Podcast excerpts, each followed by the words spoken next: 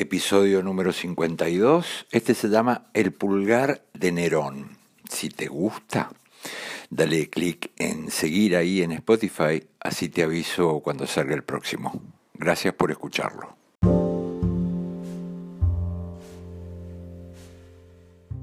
En una agencia de publicidad muy grande de Córdoba, para la que trabajé a fines de los 80, me hicieron una advertencia en el primer día de trabajo.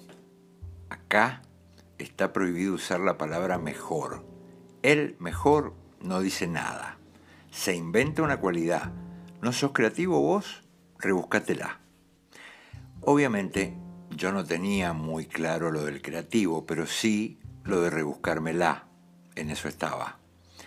Tiempito antes, un profesor de estética nos había enseñado que en el arte, en la calificación de las expresiones artísticas, no debía hablarse de mejor o peor, sino de logrado. Si el tipo, tipa, tipe, al mostrar su producido, había logrado decir lo que quería y llegar a quien quería llegar. Interpelar, que le dicen. Ni tan fácil ni tan complicado, pero entendible. Después, la vida te la simplifica y, si no caes en eso de mejor o peor, Apelas a un democrático a mí me gusta o a mí no me gusta y te das cuenta de que así dejas vivir a los demás sin escupirles el asado.